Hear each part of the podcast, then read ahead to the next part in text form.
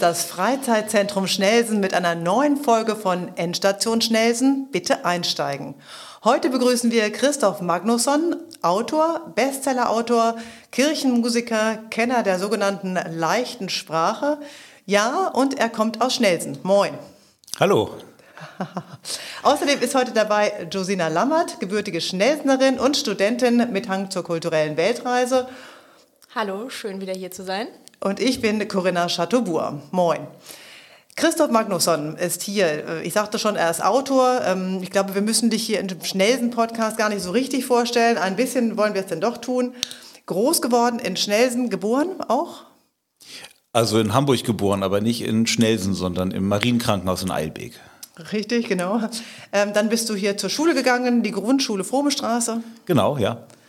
Und äh, Abi am Gymnasium Bondenwald, also ein richtiger lokaler Prominenter sozusagen? Ja, da war ich dann natürlich dann dafür dann die äh, Schnellsen verlassen habe für die für das Gymnasium und sozusagen nach Niendorf rüber gemacht habe. Aber ich habe hier die ganze Zeit immer gewohnt. Also bis ich 20 war, habe ich in Schnellsen gewohnt, durchgehend, ja. Und Schachspieler bei den Königsspringern? Ja, auch hier um die Ecke inzwischen mit einem tollen neuen Vereinsheim. Also gar nicht mehr so neu, aber gab es damals noch nicht, als ich hier gespielt habe. Bist du immer noch Ehrenmitglied oder Fördermitglied? Ich bin ein ganz normales Mitglied immer noch. Also aus, obwohl ich seit Jahren eigentlich nicht mehr gespielt habe, aber ich könnte jetzt sozusagen morgen mich da melden und sagen, ich möchte in eine Mannschaft. Also wahrscheinlich komme ich dann in die letzte Mannschaft, weil ich so lange nicht mehr gespielt habe. Aber äh, ich ja, bin einfach ein normales Mitglied weiterhin im, bei Königsspringer. Weil eigentlich, und das muss man wissen, wohnt Christoph in Berlin seit 2004 oder so? Ja, so grob, genau, mit Unterbrechungen. Wieso hast du das schöne Schnellsen verlassen und bist nach Berlin? Na, so, so direkt ist es eh nicht gekommen. Ich mal, erstmal ähm, wollte ich gerne ins Ausland und war, war zwei Jahre nach, äh, bin für zwei Jahre nach New York gegangen. Dann wollte ich was studieren und wollte eben gerne was mit Literatur studieren, was aber nicht nur Literaturwissenschaft ist, sondern auch was mit literarischem Schreiben zu tun hat, weil ich schon damals sehr gern geschrieben hat. Und das, das geht zum Beispiel nur an der Uni Leipzig. Und dann bin ich nach Leipzig gegangen und ähm, von Leipzig äh, hat sich das dann so ergeben, dass dann alle so in Berlin gelandet sind, weil das irgendwie, es war damals halt einfach sehr, sehr günstig. Also es gab eigentlich, wenn man freiberuflich war und nicht viel Geld verdient hat, gab es eigentlich wirklich, musste man schon sehr, sehr gute Gründe haben, nicht nach Berlin zu gehen, allein weil halt, weil man halt so viel Geld gespart hat im Vergleich zu anderen deutschen Städten an der Miete. Mhm. Jetzt bist du heute aus Berlin gekommen oder aus Schnelsen? Ich bin jetzt heute aus Berlin gekommen. Also ich muss natürlich dazu sagen, also man zieht auch nicht nur wegen der Miete nach Berlin. Also es hat schon auch im Vergleich zu Schnelsen so gewisse Dinge, die, also Berlin hat gewisse Dinge, die Schnelsen nicht hat. Also sprechen wir es doch mal offen an. Zum Beispiel, was hat Berlin, was Schnelsen nicht hat? ähm, aber äh, ja, genau, ich bin heute aus Berlin gekommen. Ich bin ein leidenschaftlicher Bahnfahrer und diese fahre diese Strecke eh sehr oft, weil ich ja nur noch sehr viele Verbindungen nach Hamburg habe und nach, nach Schnelsen besonders. Und äh, ja, fahre sehr, sehr viel hin und her zwischen, zwischen Hamburg und Berlin. Das ist ja auch das Schöne an der Bahn, dass also die Strecke, die ja normalerweise sehr schnell ist, ähm, man muss sich gar nicht mehr so richtig entscheiden, ob Hamburg oder Berlin, weil man ist so schnell äh, von der einen Stadt in der anderen. Das stimmt. Katzensprung sozusagen. Ja. Genau. Ja, ja, genau. Ähm, so, äh, viele kennen, wir fangen mal mit der Literatur ein bisschen an. Du hast unter anderem geschrieben das Theaterstück Männerhort. Ja. Das war schon 2002, glaube ich. Genau, wurde dann 2014 verfilmt. Warst du eigentlich zufrieden mit der Verfilmung? Ja, also es, ähm, man hat, glaube ich, immer was zu meckern, aber ich finde eigentlich nichts Langweiligeres als Autoren, die darüber meckern, wie die Verfilmung ihrer Bücher sind. Weil natürlich gibt es irgendwie immer was zu, zu Mosern, aber auf der anderen Seite gibt es auch Sachen, die finde ich daran gut. Ähm, das ist, äh, ich habe mich da rausgehalten einfach. Also das, das, das war mir das Wichtige, dass ich da gar nicht dran beteiligt bin, weil das, das ist ja verrückterweise erst alles passiert, zehn Jahre nachdem ich das Stück fertig geschrieben hatte. Da wollte ich natürlich jetzt an dem Drehbuch gar nicht mitarbeiten, mal ganz abgesehen davon, dass ich auch glaube, dass echte Drehbuchautorinnen und Autoren das einfach besser können, weil das schon auch eine fachliche Qualifikation ist. Deswegen war ich eigentlich ganz froh, mich da rauszuhalten und dann einfach nur mit meinem Neffen über den roten Teppich zu laufen. Ähm, und da äh, dann bei der Filmpremiere zu sein. Das ist der Neffe aus Schnelsen und ist der, war der in der Kita, beziehungsweise Schnelsen kommt ja im Männerhort auch irgendwie vor? Ähm, Hast du beim Interview erzählt? Ja, doch, das ist nämlich genau, das ist, das ist mein Neffe, der damals ähm, ein, ähm, also irgendwie drei oder vier war im Krieger Dankweg in dem Kindergarten, also wo ich übrigens auch war, vor der Grundschule. Ähm, der hat da ein Krippenspiel aufgeführt und das war eben so eine wunderbare Szene, was mich wirklich inspiriert hat zu diesem Stück Männerhort, ähm, weil es gab diese Szene, dass irgendwie einer von den Gruppenräumen in, diesem, äh, in dieser Kita oder in dem Kindertagesheim. Und es führt eine Gruppe von 12, 14 Kindergartenkindern ein Krippenspiel auf und es gibt ähm, 12 oder 14 filmende Väter, damals noch mit Videokameras und eine Steckdose. Und Akkus sind ja heute schon mies, ne? aber damals war das, also das heißt, es gab so dauernd, wenn der eine irgendwie gerade filmte und gerade mal ein bisschen nicht guckte, kam, der, kam ein anderer Vater, machte heimlich so zapp, zapp und steckte, stöpselte den anderen Vater aus und seine Videokamera ein.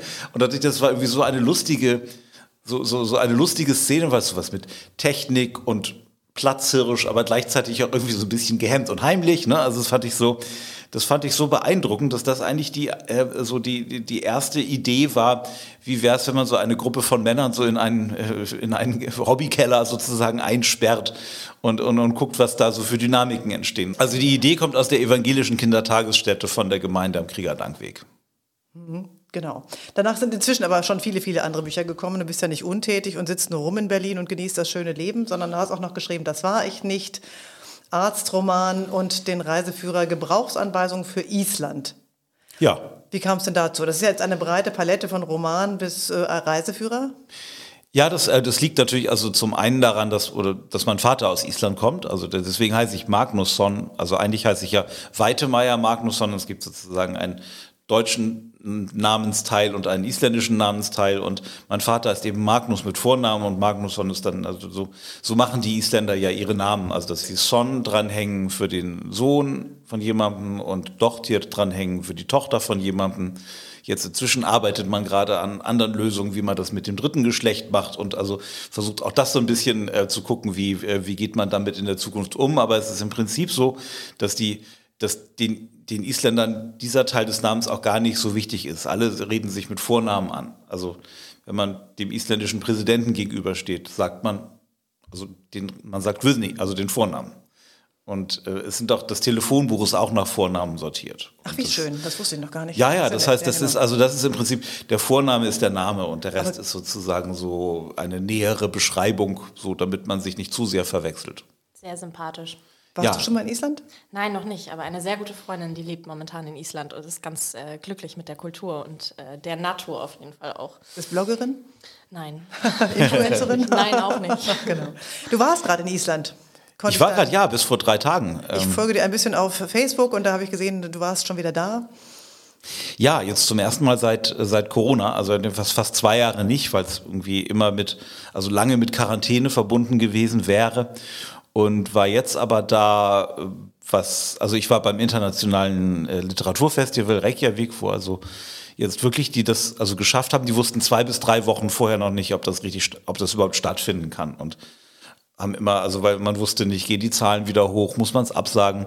Und dann haben das aber doch das grüne Licht gekriegt und haben dann eigentlich innerhalb von drei Wochen fünf Mitarbeiterinnen dieses Festival auf die Beine gestellt. Und also mit einer irrsinnigen Leistung, was das sehr typisch wieder ist für die Isländer, so dadurch, dass alle alle kennen und es so, so wenige Leute gibt und das geht alles so schnell. Man kann also in, in, in ganz, ganz kurzer Zeit ganz viel machen, weil die Leute auch unglaublich spontan sind. Also das, das merkt man auch beim, ähm, also ich wollte irgendwann mal freitags zum Friseur und es war super Wetter zum ersten Mal, also im Sommer zum ersten Mal seit zehn Tagen.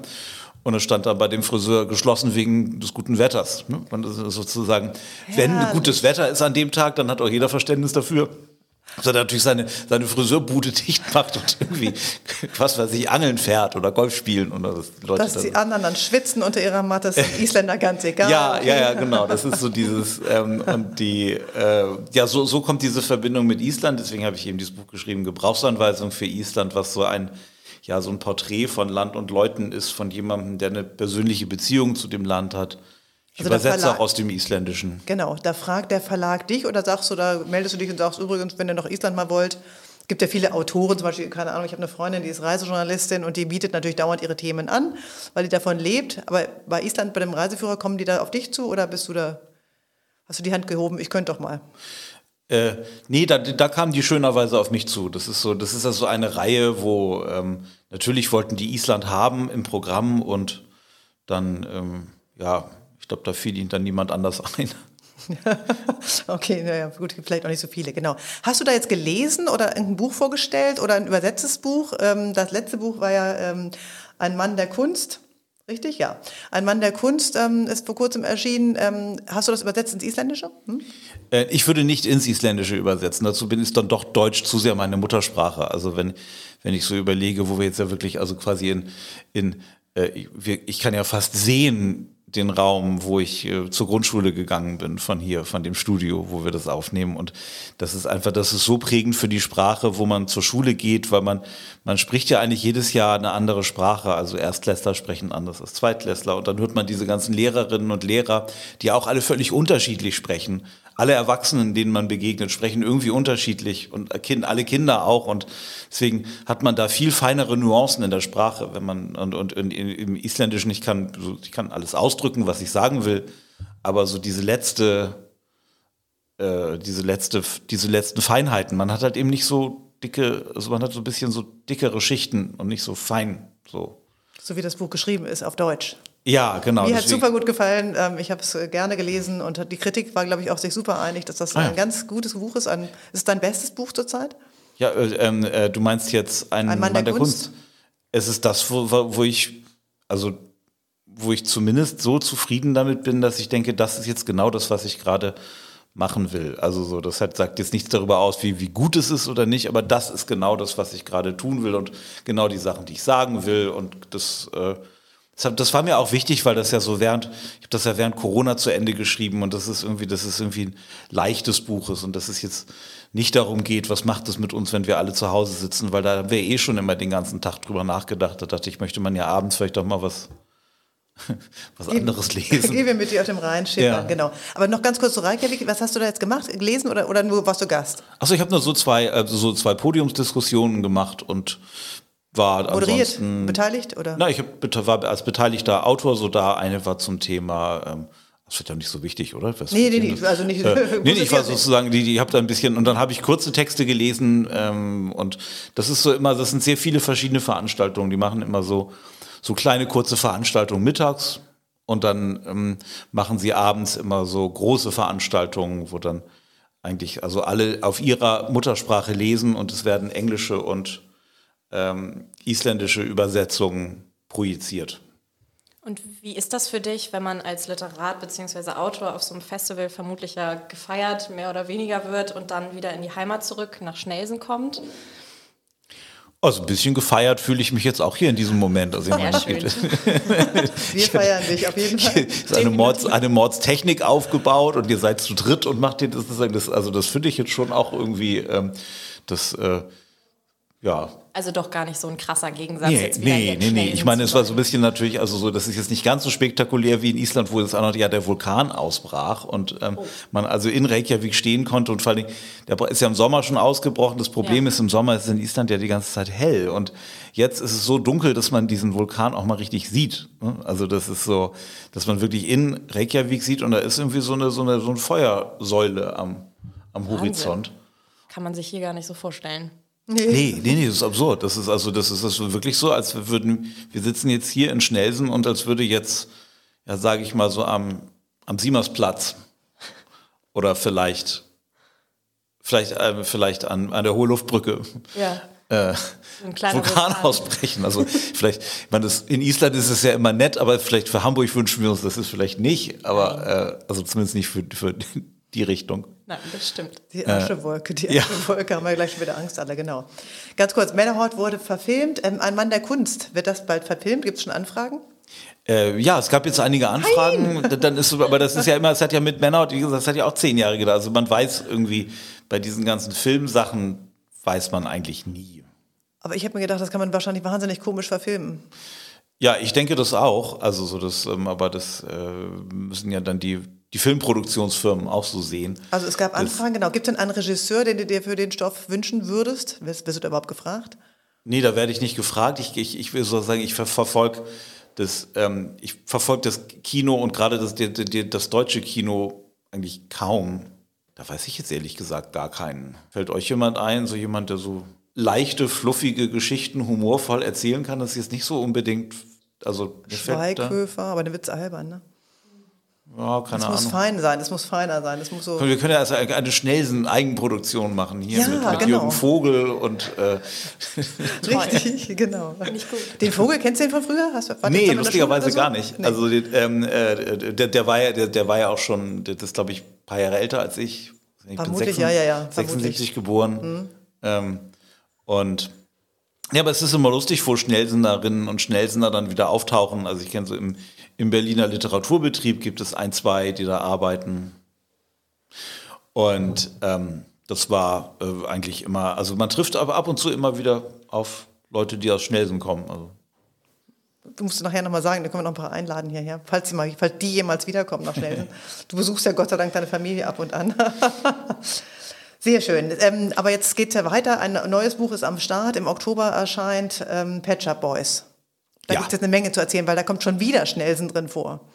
Ja, da kommt Schnellsen sogar, also ich meine, im letzten Roman kam ja schnell, also den, eigentlich in den letzten beiden Romanen kam Schnellsen jetzt eigentlich gar nicht vor. Richtig. Also, weil das ist ja, ähm, also äh, ergibt sich, ergibt sich nicht in jedem Buch. Das eigentlich, man, das eine spielt am Rhein, das andere in Berlin. Da war es jetzt sozusagen, hat es sich jetzt nicht so unbedingt ergeben, dass man die ganzen Bestimmt sind da Haupt, Hauptfiguren alle noch so einen Umweg über Schnellsen machen lässt. irgendwelche Äh. Squash-Spieler aus Schnellsen waren da bestimmt Pate oder so. Ja, aber mit diesem neuen, also das ist, das ist jetzt auch, das ist ja kein Roman, das, ne? Das ist ja also eben ein, ähm, ein, ein, ja, äh, also ja, im weitesten Sinne vielleicht ein erzählendes Sachbuch, also dieses, ähm, also der Kiepenheuer und Witsch Verlag in Köln hatte die Idee, eine Buchreihe zu machen, Musikbibliothek. Und da erzählen jetzt ähm, äh, Leute über, ihr, über ihre Lieblingsband oder ihre Lieblingsmusikerin. Also da gibt es zum Beispiel Frank Gosen, der schreibt dann über die Beatles und äh, es gibt Bücher über, über Madonna, über Lady Gaga, über Frank Ocean. Also so die, die Bandbreite ist sehr groß. Verrisse gibt es aber nicht, oder? Ich habe die noch nicht alle gelesen, aber Nee, es ist also es man geht auch gar nicht. nicht verreißen. also es, ähm, also, es, du hättest nicht eine Band nehmen können, die du doof findest oder so. Nee, es ist aber genau, es ist ja auch keine Musikkritik, sondern es ist eher so ein Porträt, also sozusagen dieser der Gedanke. Früher gab es natürlich irgendwie also so dann diese Fanbücher, wo dann auch diese ganzen Infos drin sind, welche Platte war wann und sowas. Das braucht man ja heute alles nicht mehr als Buch, weil das kann man alles äh, online nachlesen. Was man allerdings online nicht findet, ist sozusagen so ein ein persönlicher Blick, vielleicht auch von einer Autorin, einem Autor, den man irgendwie mag oder den man schon mal gelesen hat, auf irgendwie eine Band. Und genau das habe ich versucht mit den Pet Shop Boys zu machen, weil da hatte dann auch wieder, der Verlag hatte gefragt, hast du eine Idee, was du machen würdest? Und ich habe gedacht, es ist eigentlich sind, ist die Pet Shop Boys, das sind, ist die Band, die mich so am längsten begleitet hat. Die fand ich eben schon toll, als ich mit elf, zwölf Jahren am Königskinderweg äh, Squash gespielt habe und Dieter Bohlen ab und zu in der Sauna saß. Das darfst du schon, dürfen wir schon Das darf ich. Genau. Und sie, sind- und sie begleiten mich eben heute noch. Und das ist natürlich, deswegen erzähle ich so ein bisschen, ähm, ja, äh, erzähle Launig. gleichzeitig aus meinem Leben, aber auch äh, von von den, von den Pet Shop Boys und was sie also, was sie für mich bedeuten, was ich auch denke, was sie generell bedeuten, also was sie sagen, politisch äh, über die Welt.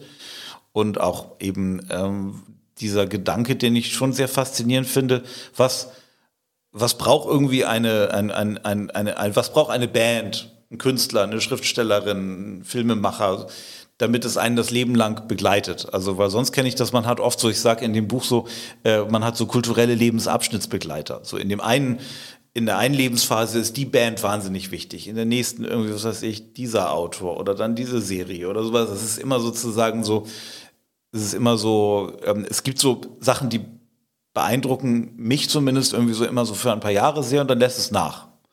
Und das ist, glaube ich, auch der normale Weg so. Und bei den Pet Shop Boys war es eben nicht so. Und da dachte ich auch, was muss eigentlich eine, was muss eine Band haben, damit das eben nicht so passiert? Und das ist natürlich dann letztendlich immer ja, so ein sehr persönlicher Blick auf diese Band. Und da es eben an meinem Leben entlang erzählt wird, ist der erste Drittel des Buches ist halt ähm, Du bist, Schnellsen und dann geht's in die große weite Welt, nämlich nach Niendorf. du bist 76 geboren, du bist wann geboren? 99. Kennst du die Pet Shop Boys? Ah, vom Hören Ich sagen. hätte gedacht nicht. Haben die, noch, haben die noch kein Lied in den Avengers drin oder sowas? Meine Tochter kennt immer die ganzen äh, alten Geschichten aus Avenger-Filmen. Nein, also ich bin da auch nicht so der Avenger-Fan. das ist das Problem. Aber vom Hören sagen auf jeden Fall. Okay, ich habe mir vorhin noch mal, wir wollten natürlich super gerne Musik heute hier einspielen, dürfen wir natürlich wieder nicht, weil das alles so kompliziert ist mit den Rechten. Also mhm. habe ich mir vorhin noch mal auf dem, bevor ich aufs Fahrrad gestiegen bin, It's a Sin angehört. Ja, wir können das ja alle noch, können das ja alle nachher noch singen. Wir, wir können noch, auch nicht. wollte ich gerade sagen, genau. Jetzt habe ich die ganze Zeit einen Ohrwurm. Kennst du It's a, It's a Sin? Nein. Äh, die, Ach, ihr könnt auch nicht ist, anspielen. Hm? Nee, das ist, glaube ich, also das zum Beispiel, ähm, ich glaube, hm, ich glaube, man hat so ganz stark gesehen, was ich auch in dem Buch beschreibe, als ich einmal bei einem Konzert von den Pet Shop Boys war. Also das ist, ähm, das ist viel so ähm, halt also die, die jungen Leute, die da waren, die waren entweder von ihren Eltern mitgebracht, mhm. weil die Eltern so 80er Jahre Revival und irgendwie äh, die äh, Frauen haben irgendwelche Stirnbänder und riesige Ohrringe wieder hervorgekramt, die sie wahrscheinlich sehr lange nicht getragen haben und dann für dieses 80s Revival. Und die hatten zum Teil ihre Kinder dabei. Da gibt es, glaube ich, auch so eine, so eine Gruppe, weil es ist ja auch eine, eine sehr queere Band, also die sind eben beide offen schwul, die, die Musiker Neil Tennant und Chris Lowe, dass äh, das schon auch so für, äh, dass die da auch so eine Art, also Säulenheilige sind, weil sie auch immer sozusagen äh, Musik gemacht haben und Videos gemacht haben, wo jetzt nicht nur so die klassischen Rollenbilder drin sind, sondern so das, wo es immer alles etwas, etwas offener war und, etwas, und sehr, sehr humorvoll einfach auch. Und ich glaube, deswegen sind sie schon heute also für, für junge Generationen so von, äh, von queeren Menschen da. Die sieht man schon auch auf den Konzerten, aber es sind schon hauptsächlich Leute, die so alt sind wie ich oder älter oder eben, ja, junge Leute, die von ihren Eltern verknackt wurden, da jetzt nicht zu gehen. Ich kenne die auch noch aus der Disco. Wobei die Shows schon wirklich, also das ist jetzt, man langweilig ist es nicht. Also die machen wirklich tolle Bühnenshows und das ist deswegen ist es schon auch, also ich glaube, da kann einem als, äh, als, als, als Jugendlicher was Schlimmeres passieren, wo einen die Eltern mit hinschleppen. Genau, und ich habe zuletzt meine Kinder mitgenommen zu Depeche Mode. Auch okay, das kennen auch, auch also, mein, also meine Neffen zum Beispiel, die kannten Depeche Mode nicht. Ui. Die sind mhm. so Anfang 20. Mhm, na klar, woher auch? Von ja, den Eltern. Hm? Von kanntest den Eltern. Du, kanntest du Deepesh Mode? Ja, von meinen Eltern. Ah, okay. Tatsächlich. Das heißt, die sind auch eher die, ja, okay, das. Ähm, es liegt dann tatsächlich an den Eltern, die ja. einen dann irgendwie dazu verdonnern, das äh, dann zu hören. Und ja. irgendwann fängt man an, es zu mögen. Das heißt, verdonnern, wir dürfen halt auch mal zu Hause Musik spielen, die wir mal mochten. Oh. Ja. genau. wir machen ja viel für die Kinder, aber die, mal müssen wir auch mal unsere Platten hören, oder? ja, also so bin ich ja, so bin ich ja durch meine Eltern dazu gekommen, dass ich irgendwie Simon und, und Garfunkel? Garfunkel. Ich würde immer überlegen, man sagt wirklich Garfunkel, ne? nicht Garfunkel. Ich, ich weiß bin auch nicht, ja, das so, war ja damals oh, meine Wissenschaft, genau. Ja, das also. Das die, heißt die, aber Simon Gar, ein Garfunkel. Genau, genau, also die Deutsche und Gabbana, da. Die, ne? genau. ne? Also dass ich die, die sind irgendwie, die waren so, so dieses, das ist so etwas, wovon ich sehr ge, so gewöhnt bin, so von dem, vom Plattenteller meiner Eltern, so dieses, dieses Geklampfe. Naja, klar. Ne? Und, und auch nach Barbara Streisand und ein bisschen isländischer Glamrock war auch dabei. Es gab so eine ganz tolle. Oh, den musst du nächstes Mal mal mitbringen, genau. Ja, so eine isländische Frauen-Glamrock-Band über, über eine äh, Frau namens Sisi, die in einem Suzuki, einen Suzuki-Jeep einen Nervenzusammenbruch kriegt. Das, das ist ganz, ganz isländisch. Ja, genau.